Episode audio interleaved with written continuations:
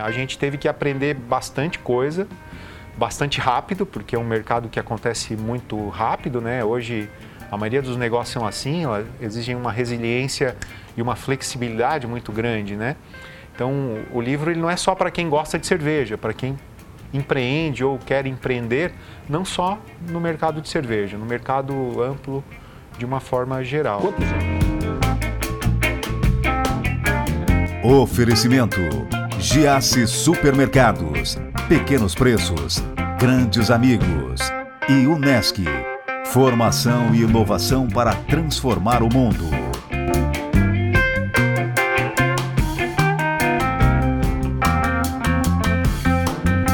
Olha, o cara faz cerveja há bastante tempo e já foram algumas entrevistas e algumas degustações. Richard Briguente, tudo bem? Tudo bem, mano? Que um... prazer lhe receber. É um prazer sempre estar tá conversando contigo, né? Pela segunda vez aqui. Aqui segunda no Humanos. Puxa, Mas na rádio já foram algumas. Várias, né? Já sou sócio lá também, né? Bavárias é alguma relação com cerveja ou não? Não, acho que não, né? Não tem Ainda nada a ver? Não. Ainda não. Então vem cá, me conta uma história. Você está aqui porque você está lançando um livro. Caramba, é Você verdade. Você falou que era uma mano. promessa há muito tempo para mim. Exato, é. é. Da primeira vez que, que a gente esteve aqui no, no teu programa, é, fiquei bastante feliz, né? Consegui compartilhar com vários amigos eh, aquele episódio, vamos dizer assim. As pessoas gostaram muito do, do, do conteúdo e no final do, do vídeo a gente comentava né, que estávamos por lançar dentro de algum intervalo de tempo o livro e finalmente, né, nas últimas semanas de dezembro do ano passado... Ele está aqui, vou mostrar aqui. Lançamos o livro Olá. Fazemos Cervejas. Vou botar ele aqui, Fazemos Cervejas. Os primeiros anos de uma micro cervejaria, né? Os primeiros anos em 400 páginas. Exatamente, são 430 páginas de texto. Tem uma é, fotinho só que eu vi aqui, algumas... cara, não tem fotinho, pô. Letrinha é bem pequenininha, no, no final, tem foto, né, tem um álbum de 50 e tantas páginas ah. de, de fotos coloridas, né? Então, por questões gráficas estão separadas texto de, de imagens. Sim, né? para ficar mais barato, né? Bota é, o colorido no final, né? fica mais tranquilo. Que, a gente pre preservar o preço, assim como na cerveja a gente tem que a variável preço tem que ser tá, avaliado. Richard, isso isso é é a solidificação de um sonho, cara a eternização do sonho da cervejaria? Pois então, é, mano, assim como a, a cervejaria surgiu é, no intervalo de tempo muito rápido, né? Quem assistiu outro episódio vai entender o que eu estou falando. É, me deflagrar a escrever um livro foi alguma coisa também fora do esperado. Quando o meu sogro fez aniversário em 2017, a minha esposa disse assim: Poxa, meu pai tem uma história tão legal, né? Que seria tão digna de fazer um livro. Aí eu pensei: caramba, eu não, não consigo escrever a biografia de uma pessoa. Mas contar a minha história com o meu sogro e os meus cunhados, eu acho que eu consigo, né? Contar a história da cervejaria. E aí comecei a escrever é, alguns episódios, né? Posso dizer assim, alguns capítulos. Em determinado momento até pensei em declinar de continuar. Pela complexidade? A gente se sente muito exposto, eu acho, né? Tem, a, gente abre a porta de casa, literalmente. As pessoas acabam conhecendo as coisas por um ângulo que a gente só dá, só dá liberdade de conhecer quem a gente quer, né? E quando a gente escreve um livro, ele não é mais nosso, ele é de todo mundo, né? Então... Até porque quem enxerga a, a Lou é, de fora, hoje vê sucesso. Não foi sempre assim. Não, não. Não foi aquele gente... comecinho fácil. Não, a gente teve muita. Foram mais dificuldades do que facilidades, né? Inclusive, eu acho que esse é o convite das pessoas a conhecerem o livro mesmo. Né? Aqui está a história real. Tem bastante coisa no conteúdo, um conteúdo bastante vasto, mano. A gente está muito feliz com o resultado. Eu inicialmente ia escrever com o meu cunhado, o Eduardo, né? A ideia, inclusive, ele me encorajou a, não, então vamos, né? E até por isso, não por isso também, mas o, o, título ele é no plural, fazemos cervejas, né? Porque ninguém faz cerveja sozinho também. E a ideia não era fazer o livro sozinho. E aí eu comecei a escrever, mais empolgado talvez, e em determinado momento parei para para mostrar, né, ó Eduardo, tá ficando assim, a tua parte cadê? Não, então quem sabe continua. É, a parte administrativa tu conduz com algumas entrevistas também, etc, né? Aí aí como como eu já estava um pouco adiantado e bastante empolgado com o resultado parcial daquele momento, acabei terminando o livro sozinho, coisa que eu não imaginei fazê-lo. Então, tanto a cervejaria como o livro foram foram objetos assim que surgiram no decorrer inesperados, de Quanto certa tempo forma. para terminar a obra? Foram 17 meses escrevendo. Você tinha noção que ia tomar essa E- proporção? Não, não porque a nossa história é digna de ser conhecida, mas que o livro ficasse numa qualidade que honestamente poucas pessoas estão advogando ainda a favor dele, né? Mas ele realmente está com uma qualidade aquém do que eu esperava. Eu imaginava registrar o livro para eu ler, né? Tipo, é, eu acho que o Dan Brown fala uma, uma frase parecida, né? Que um, um chefe de cozinha produz um prato que ele quer degustar. Né? Um músico compõe uma música, uma sinfonia que quer ouvir. Um escritor escreve o que ele quer ler, né? Aí o que é sucesso, né? Sucesso é quando o gosto desse, dessa pessoa é compartilhado com o maior número de pessoas. E honestamente, bastante pessoas que já têm tido acesso têm elogiado bastante né, o, o material, porque realmente não fala só de cerveja, né, fala de empreendedorismo, fala de cultura, né, de, de gastronomia, fala de eh, turismo, fala de marketing, fala de gestão de pessoas, fala de contabilidade, relacionamento com fornecedores, clientes, né? De modo geral, é um material que, que Você nos ensina orgulha bastante. abrir uma cervejaria ou não? Não necessariamente didático, nessa, assim. não necessariamente nessa, nessa, nesse prisma, né, mano? Eu acho que as pessoas que almejam é, abrir uma cervejaria ou qualquer negócio podem se inspirar nos desafios que nós tivemos, nas dificuldades que nós tivemos, né? Porque quando a gente faz o business plan, né, que é o plano de negócios, a gente às vezes observa algumas variáveis, mas abstrai outras, né? Algumas variáveis elas vêm só no caminho, né? Então é, a gente teve que aprender bastante coisa, bastante rápido, porque é um mercado que acontece muito rápido, né? Hoje a maioria dos negócios são assim, exigem uma resiliência e uma flexibilidade muito grande, né? Então o livro ele não é só para quem gosta de cerveja, para quem empreende ou quer empreender, não só no mercado de cerveja, no mercado amplo de uma forma geral. Quantos anos tem a cervejaria? A cervejaria fez cinco anos em outubro, então essa é a janela do livro, né? São 15 meses pré-operacionais antes de abrir a cervejaria com o Ministério da Agricultura e cinco anos de cervejaria cerveja. produzindo cerveja, né? O que mudou Já- nesses cinco anos, Richard? mudou bastante coisa, né? Por exemplo, o nosso plano de negócios quando a gente pensou na cervejaria, o mercado de cerveja era um mercado totalmente diferente, né? As pessoas naquele momento estavam pensando em cervejas lupuladas, cerveja artesanal ainda era um produto que precisava ser apresentado aos consumidores, né? Hoje, por exemplo, as pessoas já sabem o que é lúpulo, as pessoas já sabem o que é cerveja artesanal, por exemplo.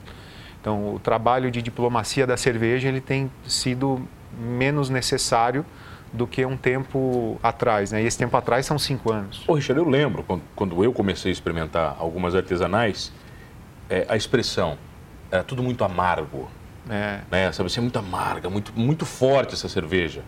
Né? Isso era comum na época? isso. Até a gente comentou no episódio anterior que o brasileiro tem uma régua muito pequena, muito estreita. Mas não melhorou um pouquinho? não aumentou um pouquinho? É, a cerveja Pilsen é, é leve e todas as outras são fortes, né? e, de certa forma, é, o brasileiro ainda... Muita gente ainda não tomou uma cerveja artesanal, né? Essa é uma frase de um amigo nosso, o Sadi Homrich, né? Ele diz que muita, muita gente ainda não bebeu uma cerveja artesanal e eu concordo com ele, né? Então, muita gente já conhece cerveja artesanal. No estado de Santa Catarina, a gente tem um, um market share de cerveja artesanal maior do que outros estados. A gente tem uma colonização europeia, né? O nosso ticket médio é, é- é mais alto, né? Então, a cultura das pessoas, por, por ser de origem é, alemã e, e outras origens, é, o, nossa, o nosso copo de cerveja preferido é o copo cheio, né? Então, é, Santa Catarina é diferente de outros estados, né? E, e, de certa forma a gente precisa falar menos o que é cerveja artesanal para as pessoas, né? Aliás, o Brasil na América Latina é tido como um, um país desenvolvedor de bons produtos e no Brasil, o estado de Santa Catarina, ele tem muitas cervejas boas, né? Muitas cervejarias fazendo um trabalho muito bom de marketing e de produto mesmo também. Você ensina o que não fazer É, do ponto de vista de negócio? Então, é- Você fala, olha, não faça isso. A didática ela não está explicitamente Assim, numa, numa caixa alta, né? É. mas as pessoas podem se inspirar também no que a gente fez e não funcionou muito, assim, né?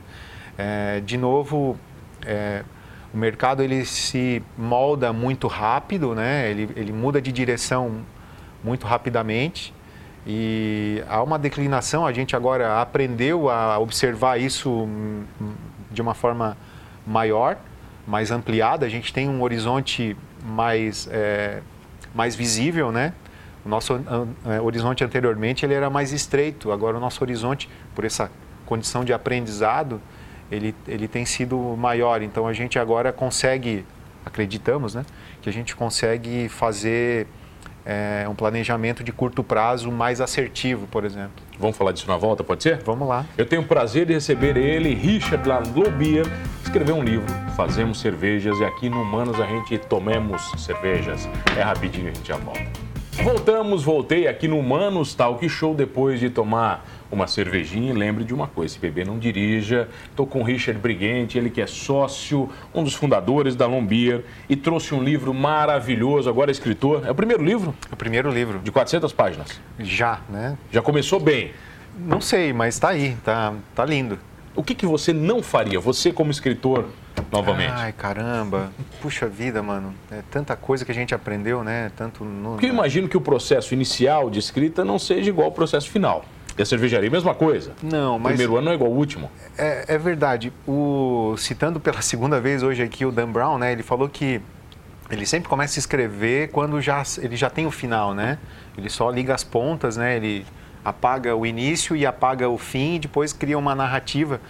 É, diferente, por exemplo, do livro que ele narra uma história real né, da, da cervejaria, de uma empresa, né? não é a biografia de uma pessoa, é a biografia de uma empresa. Então, e eu comecei, é, eu tinha quatro anos para narrar e eu estava vivendo o quinto ano narrando ele, né? Tanto é que é, eu, eu avalio que o final do livro ele é tão mais genial do que o início. Mas o final não contamina o começo? Não é perigoso, não, cara? Não, porque são episódios distintos, né? E é justamente o aprendizado que a gente tenta trazer no material compilado de uma forma geral, né? Fica, quando a gente conta uma história, é muito normal para nós seres humanos a gente acabar intensificando, aumentando essa história de alguma maneira. Isso é um cuidado que você tem que ter? Tem que Porque ter. o teu sonho está metido aqui no é. meio, né, cara? E, exatamente. E, e, especificamente, cada material é diferente. E esse livro, ele na verdade, ele não acaba com um ponto final, ele acaba com uma vírgula, né? Porque o título do livro denuncia, né, os primeiros anos de uma cervejaria, de uma microcervejaria. Então, essa história ela continua, né? Enquanto a gente está conversando aqui, as coisas continuam acontecendo. Quem que eu encontro nesse livro? Teu sogro, família, como é que é? Então, é, a família toda, ela foi entrevistada, né? Quem é a família, é, para situar quem está então, em casa? O seu, o seu Francisco e a dona Terezinha, né, que são os pais da minha esposa e pais do Eduardo, que também é sócio da cervejaria, do Ricardo, né? São quantos e sócios, não? São três sócios, né? São os, os filhos, né? Os, a Tatiane, minha esposa, o Eduardo e o Ricardo. Você entrou de gaiato eu, eu sou, é, eu Você entrou sou, de gaiatão. É, eu sou agregado, como a gente Você sou o cara que escreveu o livro. É, eu sou cervejeiro e agregado né, na, na, na, família, então. E a cervejaria surgiu do hobby mesmo, né? Então, é, é um agregado que trouxe a, a, o plano de negócios da cervejaria para a possibilidade da, da família. E então a família, ela toda é, narrou de onde ela veio até onde ela se encontra presente na, na empresa. Não existia tradição de cerveja na família? Não, é, a minha família até, os meus avós, a minha avó fazia cerveja lá nos anos 80, né, e colocava no sótão da casa, etc, aquela coisa, mas não era uma família necessariamente de cervejeiros, etc, né? A gente gostava de beber cerveja e, e pronto. Era né? o famoso cu de cana, só. Não, quase isso, né? Não, não, não com essas palavras, mas é, tem muita gente que acabou contribuindo com o livro, não só a família dessas pessoas que eu citei, mas, por exemplo, é, colegas atuais da cervejaria e ex-funcionários também, é, e colegas também do mercado cervejeiro. Né? Eu conseguiria enumerá-los porque é, foram bastante importantes para é, ilustrar mais a, a história da cervejaria, como o prefácio da Silene Saurim. A Silene Saurim é uma pessoa que, para mim, é bastante importante. Ela foi a minha professora na Escola de Cerveja e Malte e Domens, né, que é uma escola alemã. É, ela é realmente uma pessoa bastante inspiradora e quando comentei com ela que estava escrevendo esse material, ela ficou bastante entusiasmada e, e, me presenteou com um texto que aí eu disse assim, Silene, o teu texto é muito bonito, eu queria usá-lo no prefácio. Eu disse, Richard, é nosso, fica com ele. Ah, então, o livro ele vale já nas palavras da, da Silene Saurim, que é uma pessoa bastante admirável, né? Ô, Richard, e os cuidados linguísticos, por exemplo? Você tem que cuidar para não ser redundante, repetitivo, né? A tua narrativa não pode se tornar cansativa. Caramba, isso é complicado demais, né, mano? Como é que você lidou com isso? É, cara, eu... Então, no início até, como eu ia escrever o livro com o Eduardo, eu comecei, comecei a, a conjugar o verbo no plural, né? Porque eu estava falando por nós. E, de repente, me deparei escrevendo sozinho, então é, tive até que corrigir vários capítulos para dar a entender uma outra direção. E no final, quando o livro ficou pronto, que eu parei de escrever em, em outubro, né? Você terminou, não quero mais, acabou, é isso? Não, ele tinha que ter uma, um deadline, né? E eu, na minha cabeça era o quinto aniversário da LOM. Então, no meu aniversário, né, no aniversário do meu sogro, eu comecei a escrever. No meu aniversário, em outubro, eu parei de escrever. Então, são duas datas chave para mim. É, e quando eu parei de escrever, então, eu tive um time de pessoas que me ajudou a compilar o livro, né? Ele demorou mais três meses para ficar pronto, né? Então a capa aqui é do Rubens Angelotti, que é cervejeiro também. Ele também está no livro como é, entrevistado. Ele deu uma, um depoimento a respeito de uma viagem que nós fizemos juntos para a Argentina. A dos barris, aquela? Isso, é o Barril Road Trip, que está narrado com bastante detalhes no livro. E aí a capa disse assim, Rubens, eu preciso de uma capa, me indica um fotógrafo? Eu disse, não, quem vai fazer a foto a sou é eu. Minha, né? Tá de sacanagem. Então a, né? gente, a gente tomou várias carvoeiras para fazer essa capa. Conseguiram? E, é, e a capa, honestamente, também acho que ficou bastante bonitinha. É, o Adriano também, o Adriano Piccolo, ele corrigiu, me ajudou a corrigir o texto, né? Ele aqui de Criciúma, uma pessoa bastante conhecida. Um abraço para o Adriano. E o diagramador, que foi o Júnior Negrão, né? O revisor ortográfico, que foi o professor Geraldo Zanini, de Orleans. O pessoal mudou, mudou muita coisa do teu livro ou não? É, não mudou bastante coisa. Eles tiraram algumas vírgulas que estavam sobrando, colocaram umas Mas vírgulas fragmentos, onde... por exemplo, é... tem que tirar esse fragmento aqui, Richard, não, ou não chegou nesse nível? Foram, eu acho que duas ou três é, situações que o Adriano me chamou a atenção, assim, Richard, eu acho que essa frase não precisa. Era uma frase meio áspera, né? Assim, Adriano, tens razão. Agora, avaliando em retrospectiva, essa frase não precisa estar tá aí. Então a gente acabou tirando. Eu também preciso fazer aqui uma, uma, uma confissão que eu, eu tirei um eu tirei um, um, para, um capítulo inteiro. Eu tirei, né? Que eu achei que não cabia e, e expunha demais algumas situações e assim, não, eu não vou dormir. Esse troço não vai ficar eternizado no papel. Deixa isso aqui para um segundo livro. Então tem um capítulo já pronto para um segundo livro, né? E, e, é isso, escrever é muito viciante. Quando eu parei de escrever e remeti esse material para esse pessoal é, compilar, me ajudar a compilar, eu continuei escrevendo, porque eu já estava viciado. Né? Eu parei de escrever e disse, não, estou me sentindo preguiçoso agora, estou me sentindo... Então eu continuei escrevendo algumas coisas, algumas coisas estão guardadas para um, um próximo livro, porque a história continua. Eu acho que, né, se, se Deus me der essa oportunidade, vou talvez fazer um segundo livro. E sempre com um copinho de cerveja do lado.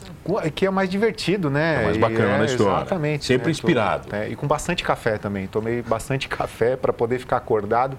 Acordei mais cedo. É... Isso interferiu a tua rotina? Muito, cara? Bastante. Mudou muito a rotina? Bastante, mano. Porque em determinado momento até me deparando é, com algumas situações e aí eu pensava assim, eu preciso tomar uma... Preciso ter uma tomada de decisão. E aí eu já, tava, já ficava imaginando assim, não, como é que eu vou escrever isso no livro, né? Porque você vai tomar uma decisão aqui e isso... Como é que eu vou contar isso depois? É, então, algumas... Não mudei né, a, a forma de pensar, a, a, o peso da, das variáveis para tomar decisões, nem nada disso. Não faltou tempo em casa? Para então, esposa, eu abdiquei, família? É, eu abdiquei alguma... É, é, eu, eu, eu, uma bicicleta que eu que eu dou umas pedaladas, eu abdiquei de algumas horas de ciclismo, as minhas aulas de inglês, etc. Acordava mais cedo eh, para escrever e nem todo dia a gente está inspirado para escrever, né? Não basta você ter duas horas de janela para escrever. Se aquele dia as ideias não. Não adianta. Não adianta. Então é tempo perdido, assim, etc. Confusão de tempo, cara. Isso aconteceu em 2015, 2016, acontecia muito? Caramba. Quando foi isso? Teve, teve uma história. Tem uma cerveja que eu gosto demais dela, que é a Triple. Eu contei a história, a história três vezes no livro. É, é Triple, né? Então, exatamente, é predestinada, né? Então, eu contei a, a história da cerveja três vezes. Aí o Adriano disse, Richard, você já contou a história três vezes e eu tô na metade, assim, caraca, velho. Será que. Não, acho que três vezes é, é um bom número, então vamos deixar só uma vez ali, tá de bom. Porque foi realmente um livro escrito com 16 para 17 meses, né? É, é, um intervalo bastante grande. Eu tinha que ler o livro de vez em quando para poder me situar onde a gente, onde a gente parava. Aliás, essa foi uma dica bastante importante de um amigo meu, né, do Felipe é, Fitzenreuter, que eu mando um abraço aqui também. Ele, ele é escritor também, ele dizia assim, é, Richard, você nunca pode parar de escrever com um ponto final, você tem que deixar uma margem para você continuar no dia seguinte, né? porque aquela, aquele, aquela caminhada do dia seguinte vai ser o aquecimento para as ideias serem desenroladas, né? Ele me falou de outra, as palavras eram outras, né, mas o contexto que ele queria me dizer era esse, e essa dica me ajudou bastante a, a conseguir chegar né, nesse, nesse material. Vamos combinar uma coisa? Esse livro acaba com uma vírgula, vamos deixar esse programa Caramba, com uma vírgula? que legal, mas Para já... você, para contar, continuar Bacana. contando essa história? Legal demais, mano. É, o livro ele faz um mês, né, que a gente lançou ele. Está disponível? Posso comprar? Ele, Como é que Ele funciona? está disponível, é, curiosamente, aqui em Criciúma, né? Na, na verdade, ele está em dois pontos físicos aqui em Criciúma. Posso citá-los? Claro, por favor. Né, a JP Comércio de Carnes, né, do nosso amigo Joster, e também na próprio na Blend Briggery, né, do, do nosso amigo Rubens. Tudo a ver, né? Esses Dois endereços lugares perfeitos. para tomar uma cerveja e já, já ler um pouco o livro. E ele está sendo comercializado com preço de, de, de, lançamento, um preço promocional. E eventualmente as pessoas de outros, é, de outros lugares que tenham dificuldade de acesso nesses endereços físicos, também é vendido pela internet, no nosso website, né, no nosso e-commerce da Lombir. Com Pode entrar lá? Barra, barra loja, é o endereço L-U-H-N? beer, né, .com.br barra loja. Fácil. Acha fácil lá com preço promocional, tanto de livro como de frete. É uma condição facilitada de envio também via correio. Então, vamos fazer o seguinte, chega de falar e vamos beber uma para comemorar o livro? Vamos nós. É? É isso. Olha, obrigado a você que está comigo todas as noites. Não esqueça de uma coisa, hein? gostando ou não de cerveja, contando ou não a sua história, somos todos humanos. Oferecimento: Giasse Supermercados, Pequenos Preços, Grandes Amigos e Unesc. Formação e inovação para transformar o mundo.